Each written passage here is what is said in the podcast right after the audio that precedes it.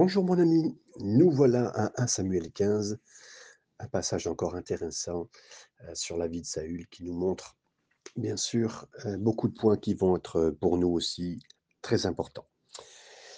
Donc dans ce chapitre devant nous, nous aurons cet instant où, dans ce chapitre qui nous occupe, des fissures que nous avons vues dans le caractère de, de Saül qui vont devenir pas seulement des fissures mais maintenant des crevasses dans lesquelles il tombera.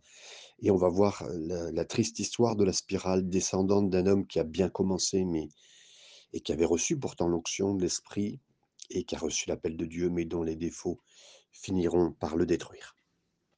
Le verset premier. Samuel dit à Saül, C'est moi que l'Éternel a envoyé pour toindre sur son peuple, sur Israël. Écoute donc ce que dit l'Éternel. Bien que euh, vraiment Saül ait, manqué le but, il est, il s'est planté plusieurs fois. Le Seigneur envoie encore Samuel pour lui donner une autre occasion de faire quelque chose de bien. Et c'est toujours ce que fait le Seigneur pour ses enfants. Il envoie toujours messager après messager pour nous donner l'opportunité de marcher vraiment dans ses voies et d'être sérieux avec lui. Mais il y a une fin à ces occasions de faire le bien. En fin de compte, comme nous le verrons, Saül ne prend tout simplement pas euh, conscience de ce qui est dit là et ses mauvaises décisions le détruisent. Par conséquent, alors qu'on regarde l'histoire devant nous et qu'on voit euh, le sort de Saül, Dieu nous dit euh, ce qu'il a dit à Saül, écoute, prends garde, prête l'oreille, écoute, écoute ma parole. Versets 2 et 3. Ainsi parle l'Éternel des armées, je me souviens de ce qu'Amalek a fit à Israël lorsqu'il lui ferma le chemin à sa sortie d'Égypte. Va maintenant, frappe Amalek et dévouer par interdit tout ce qui lui appartient. Tu ne l'épargneras point et tu feras mourir hommes et femmes, enfants et nourrissons, bœufs et brebis, chameaux et ânes. Dans la Bible, Amalek, c'est souvent l'image de la chair, d'un ennemi qui a toujours été euh, contre, contre Israël. Dans Deutéronome 25, on nous dit que les Amalécites, ils attaquaient derrière le peloton quand le peuple d'Israël marchait à travers le désert en route vers la terre promise. Et donc, ils ont toujours été un ennemi méchant, difficile, qui ont fait du mal et qui ont fait une seule chose. Les Amalécites éliminaient ceux qui étaient malades, faibles ou âgés derrière. C'est exactement comme ça que la chair fonctionne. Elle exploite les domaines de notre vie où nous sommes faibles, affaiblis ou retenus ou fonctionnant mal. Concernant les Amalécites, qui harcelait le peuple d'Israël, Dieu a dit, c'est le temps de porter un coup mortel à ce peuple euh, qui a été violent, qui a été contre nous. Et pour certains qui lisent cette histoire, cela peut sembler méchant, cruel de dire, ah bah tiens, on va les éliminer entièrement euh, comme un peuple qui a été difficile. Mais comment Dieu pourrait-il appeler à la destruction toute une civilisation, se demande-t-il. Mais les Amalécites étaient si corrompus avaient fait tellement de mal, euh, pas seulement à Israël, mais à beaucoup de monde, qu'ils se détruisaient même eux-mêmes. Ils faisaient du mal même à leurs propres animaux, euh, animaux domestiques, animaux agricoles. Hein, euh, on peut penser à, des choses graves qui se faisaient avec des animaux. Et donc, dans leur perversité, leur péché, Dieu a dit de les détruire. Mais tout au long de l'Ancien Testament, on voit que Dieu ordonnait l'anéantissement de certaines civilisations parce qu'elles étaient si corrompues et si polluées que c'était en fait un acte de miséricorde pour lui de les sortir de leur misère.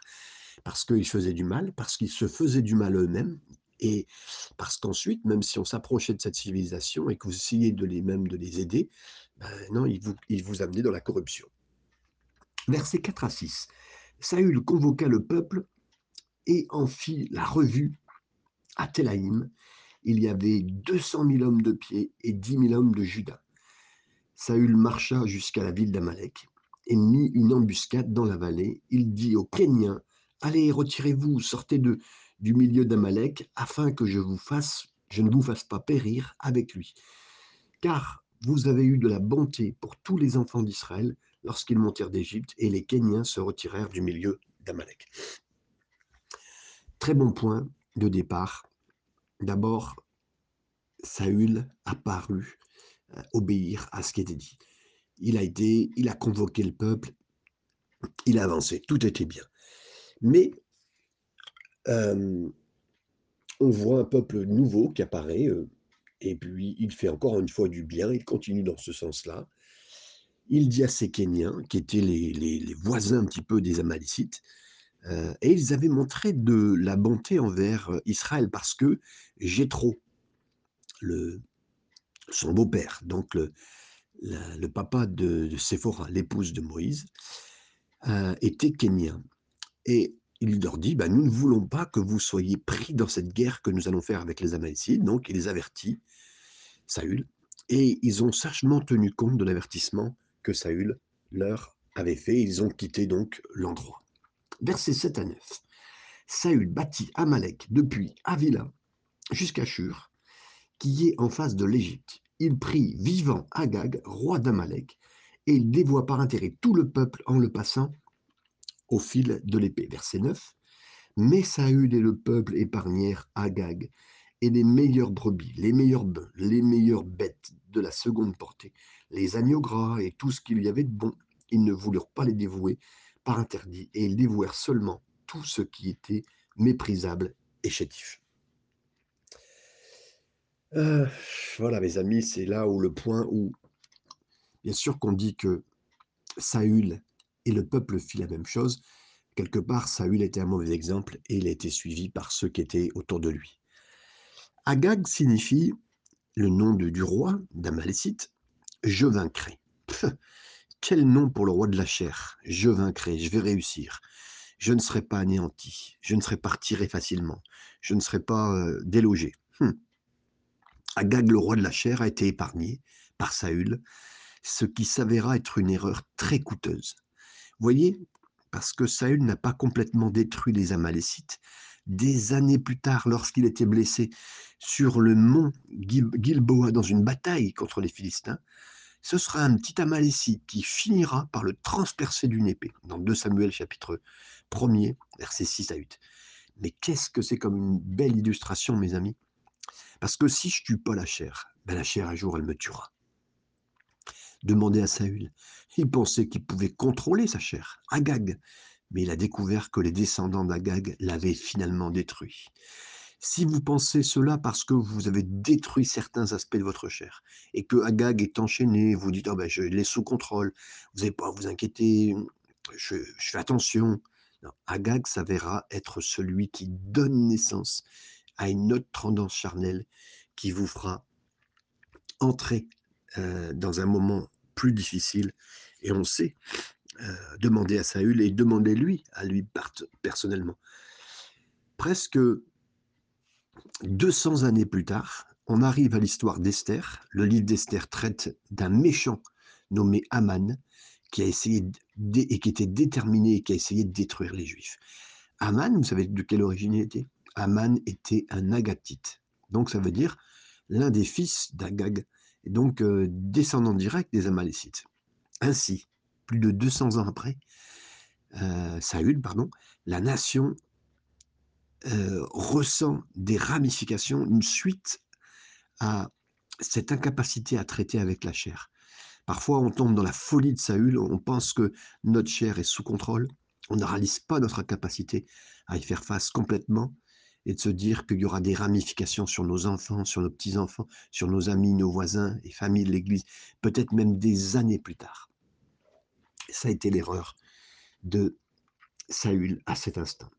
Versets 10 et 11, l'Éternel adressa la parole à Samuel et lui dit, Je me repens d'avoir établi Saül pour roi, car il se détourne de moi et il n'observe point mes paroles. Samuel fut irrité, il cria à l'Éternel, toute la nuit. Combien j'aime le cœur de, Samuel. Il a été très touché par ce qui s'est passé. Et la même chose que le cœur de Dieu, du Père, lui, il a eu ce cœur-là. Il n'a pas frappé un coup de poing d'énervement euh, dans un mur. Euh, il n'a pas euh, crié très énervé contre Saül en direct, non. Il avait simplement le cœur brisé, brisé parce qu'il était touché par ce qui est arrivé à Saül. Versets 12 à 15. Il se leva de bon matin pour aller au-devant de Saül et on vint lui dire Salut est allé à Carmel, et voici, il s'est érigé un monument. Puis il s'en est retourné, et passant plus loin, il est descendu à Gilgal. Samuel se rendit auprès de, de, de Saül, et Saül lui dit Sois béni de l'Éternel, j'ai observé la parole de l'Éternel. Samuel dit Qu'est-ce donc que ce bêlement de brebis, qui parvient à mes oreilles et ce mugissement de bœufs que j'entends? Saül répondit euh, Ils les ont amenés de chez les Amalécites parce que le peuple a épargné les meilleures brebis et les meilleurs bœufs afin de les sacrifier à l'Éternel, ton Dieu, et le reste, nous l'avons dévoué par interdit. Mes amis, voilà comment ça continue à cet instant, euh, Saül a fait le job. Il est parti à Carmel et la Bible nous dit qu'il s'est érigé un monument. Euh, mes amis, c'est pas un monument pour parler au Seigneur et pour louer le Seigneur et faire une offrande. Non, suite à cette victoire, à ses yeux, sur cette la chair, il s'est élevé un monument. Là, on voit de nouveau et de plus en plus la fierté pour lui. C'est faire un monument. C'est comme si c'était fait une statue en disant Hé les gars, regardez ce que j'ai fait. Ah, je suis capable de maîtriser ma chair. Tu parles. Mes amis, là, il, est en plein délire, pensant même, se pensant capable d'être fort sur la chair, sur son propre péché. C'est pas un homme brisé et contrit, au contraire, c'est un homme qui se lève un monument sur lui-même en disant qu'il est capable de faire. Et puis, bien sûr, puisque Samuel intervient pour essayer de l'aider s'il pouvait encore se repentir, s'il pouvait revenir au Seigneur et, demander pardon vraiment pour ce qu'il a fait. Donc il lui dit, euh, voilà, il vient vers lui. Et quand Samuel croise Saül, voici ce que dit même, euh, comment dire, Saül. Euh, louez le Seigneur, Alléluia, gloire à Dieu, j'ai eu la victoire. Dans un jargon spirituel, voilà ce qu'il est en train de dire. à peine entendu, puisque au-dessus, il y a des moutons qui bêlent et des, et des bœufs qui auraient été censés être détruits. Versets 16 et 17. Samuel dit à Saül, arrête, et je te déclarerai ce que l'Éternel m'a dit cette nuit. Et Saül lui dit, parle. Samuel dit, lorsque tu étais petit à tes yeux, n'es-tu pas devenu le chef des tribus d'Israël? Et l'Éternel ne t'a-t-il pas, au moins, pour que tu sois roi sur Israël. En fait, comme le dit si bien Jacques chapitre 4 verset 10, Humiliez-vous sous la puissante main de Dieu et il vous élèvera en temps convenable. Mais c'est quand Saül était petit à ses propres yeux, quand il était derrière des, bagages, hein, que Dieu l'a choisi, quand il était à ses propres yeux petit, qu'il était roi. Mais là, et vous savez, l'humilité, elle, aide à, elle amène à la productivité. L'humilité euh, ne faisait plus partie à ce moment-là du caractère de Saül. Au contraire, pour lui, d'être roi mettait en évidence euh, des tendances de son cœur à la fierté, à la désobéissance. Versets 18 à 21. L'Éternel t'avait fait partir en disant Va, Aidez-vous par interdit ces pécheurs, les Amalécites, en, tu leur feras la guerre jusqu'à ce que tu les aies exterminés. Pourquoi n'as-tu pas écouté la voix de l'Éternel? Pourquoi t'es-tu jeté sur le butin et as-tu fait ce qui est mal aux yeux de l'Éternel? Saül répondit à Samuel, J'ai bien écouté la voix de l'Éternel et j'ai suivi le chemin par lequel m'envoyait l'Éternel. J'ai amené Agag, roi d'Amalek, et j'ai dévoué par interdit les Amalécites, mais le peuple a pris sur le butin des brebis et des bœufs. Ah, Saül insiste en disant Ne me blâme pas, ne me blâme pas. Hein, j'ai fait ce que le Seigneur m'a demandé. Hein, c'est juste le peuple qui, lui, c'est la faute, c'est sa faute à lui, c'est pas la mienne. Vous savez, les gens disent encore la même chose. C'est mes parents. Non, non, c'est mes grands-parents ou c'est mon professeur de euh, quand j'étais petit à l'école euh, en CP qui a été dur avec moi. C'est là les raisons pour lesquelles aujourd'hui j'ai plein de problèmes charnels. J'ai des mauvaises tendances. Ils insistent, comme il insiste en ce moment-là. Verset 22. Samuel dit L'Éternel trouvera-t-il du plaisir dans les holocaustes et les sacrifices, comme dans l'obéissance et la à la voix de l'Éternel? Voici, l'obéissance vaut mieux que les sacrifices, et l'observation de sa parole vaut mieux que la graisse des béliers. Beaucoup de gens donnent, vous savez, à des œuvres de charitables, des œuvres, euh, les, les enfoirés, les, les, restos du cœur et d'autres choses, hein, vous savez comment ça se passe, ou des fois dans les organismes chrétiens de bienfaisance, hein, afin d'apaiser leur conscience coupable ou de paraître plus altruistes qu'ils ne sont. Mais obéir, c'est infiniment plus important que donner, parce que l'obéissance n'est pas intéressée, n'est pas du tout intéressée. Et c'est ce que Dieu dit. Verset 23, car la désobéissance est aussi coupable que la divination, et la résistance ne l'est pas moins que l'idolâtrie et les théraphines. Puisque tu as rejeté la parole de l'Éternel, il te rejette aussi comme roi. Euh, certaines euh, notes de l'Église, euh, notes de la Bible supplémentaires traduisent le mot ici sorcellerie, divination. Et la rébellion est comme de la sorcellerie. Parce que quand je me rebelle, je dis en gros au Seigneur, mais Seigneur, je vais, je vais trouver, je, déterminerai ce qui va m'arriver, c'est moi qui vais le faire. Quand on, désobéit au Seigneur, c'est on dit, bah, Seigneur, je, je sais ce que je, vais obtenir, je vais tout faire pour obtenir le mieux pour moi. Selon ce texte, la rébellion contre Seigneur, contre le Seigneur, c'est équivaut à une implication comme si on était dans l'occultisme, dans la sorcellerie. Et à cause de cela, Saül a perdu le royaume. Verset 24. Alors Saül dit à Samuel, J'ai péché car j'ai transgressé l'ordre de l'Éternel et je n'ai pas obéi à ses paroles. Je craignais le peuple et j'ai écouté sa voix.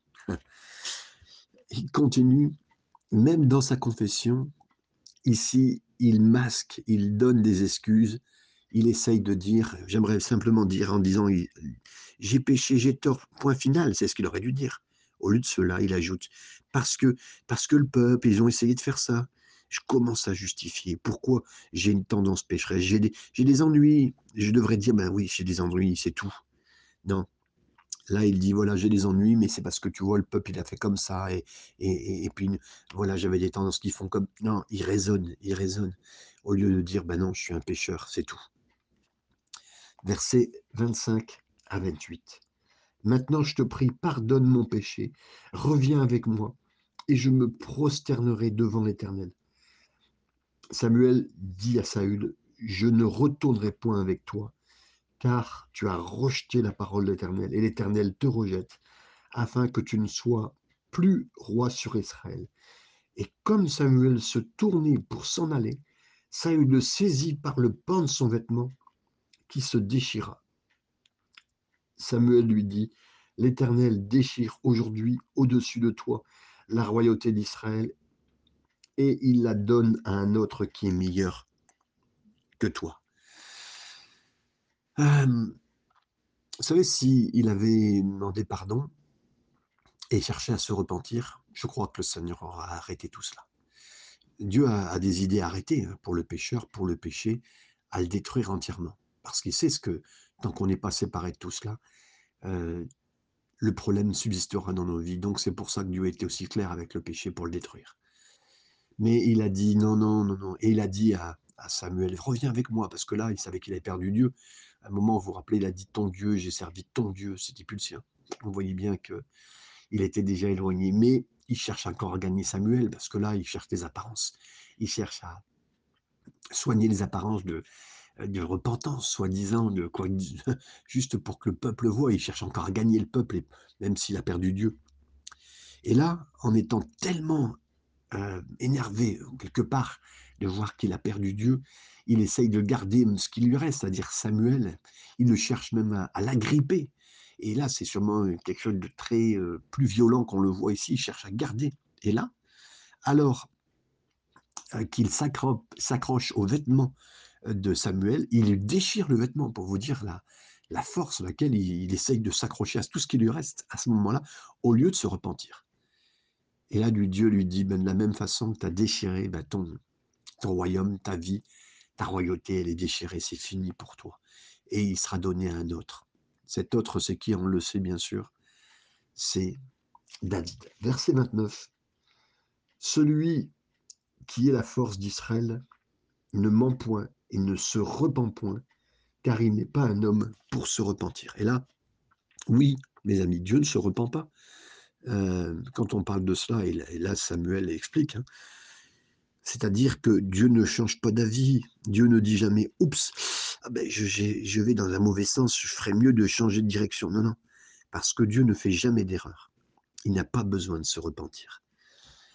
Verset, euh, on a lu verset 29, maintenant verset 30 et 31. Saül dit encore J'ai péché maintenant, je te prie, honore-moi en présence des anciens de mon peuple et en présence d'Israël. Reviens avec moi et je me prosternerai devant l'Éternel, ton Dieu. Samuel retourna et suivit Saül, et Saül se prosterna devant l'Éternel. Là, on voit Samuel est déterminé. Maintenant, il ne peut plus rien faire. Il le savait, Dieu lui avait dit. Puis en plus, euh, Saül ne revient pas. Il lui dit, viens avec moi pour adorer ton Dieu. Hein. Hein, c'est ce, que, dit Saül à Samuel, parce que en se référant à Dieu, comme le Dieu de Samuel, c'est évident, il c'est plus depuis, depuis longtemps déjà. Verset 32, 33. Puis Samuel dit, Amenez-moi Agag, roi d'Amalek. Et Agag s'avança vers lui d'un air joyeux. Il disait certainement, l'amertume de la mort est passée. Samuel dit, de même que ton épée a privé des femmes de leur enfant, ainsi ta mère entre les femmes sera privée d'un fils. Et Samuel mit Agag en pièces devant l'Éternel à Gilgag. Cet homme qui était, Samuel, habitué à tuer seulement des animaux pour le Seigneur, a été capable, avec son épée, à cet instant-là, de faire ce qu'il faut. Agag s'est dit, bah, voilà, bon, on ne peut pas tous s'entendre, je comprends bien, comme s'il était en train de négocier un petit peu. Et la chair, elle essaie toujours de trouver une solution, de, voir qu'elle va pas mourir, mais après, elle, essaie de discuter un petit peu avec tout le monde. Mais Samuel a porté un coup mortel hein, à la chair, et c'est ce que nous aussi, avec l'aide du Seigneur, on doit faire dans nos vies. Verset 34-35, Samuel partit pour Rama, et Saül monta dans sa maison à Gibéa de Saül. Samuel n'alla plus voir Saül jusqu'au jour de sa mort, car Samuel pleurait sur Saül, parce que l'Éternel se repentait d'avoir établi Saül roi d'Israël. Ici, et depuis le verset 29, on a lu que le Seigneur n'est pas un homme pour qu'il se repente, et le mot se repentir peut signifier changer de direction, ou il peut signifier, comme il le fait 41 fois dans l'Ancien Testament, regretter. Dieu regrette simplement que le peuple ait demandé un roi. Et dans Deutéronome 17, 15, il est prévu un roi. Mais le peuple a devancé Dieu parce que le roi qui leur était destiné, c'était David. Et c'est peut-être un mot pour certains d'entre nous. Réjouis-toi devant le Seigneur, et il te donnera les désirs de ton cœur, comme le dit le psaume 37, verset 4. Nous, on s'accroche à ce verset, on le revendique euh, comme on le devrait, mais en dehors de son contexte. Car trois versets plus loin, David nous dit d'attendre patiemment Dieu.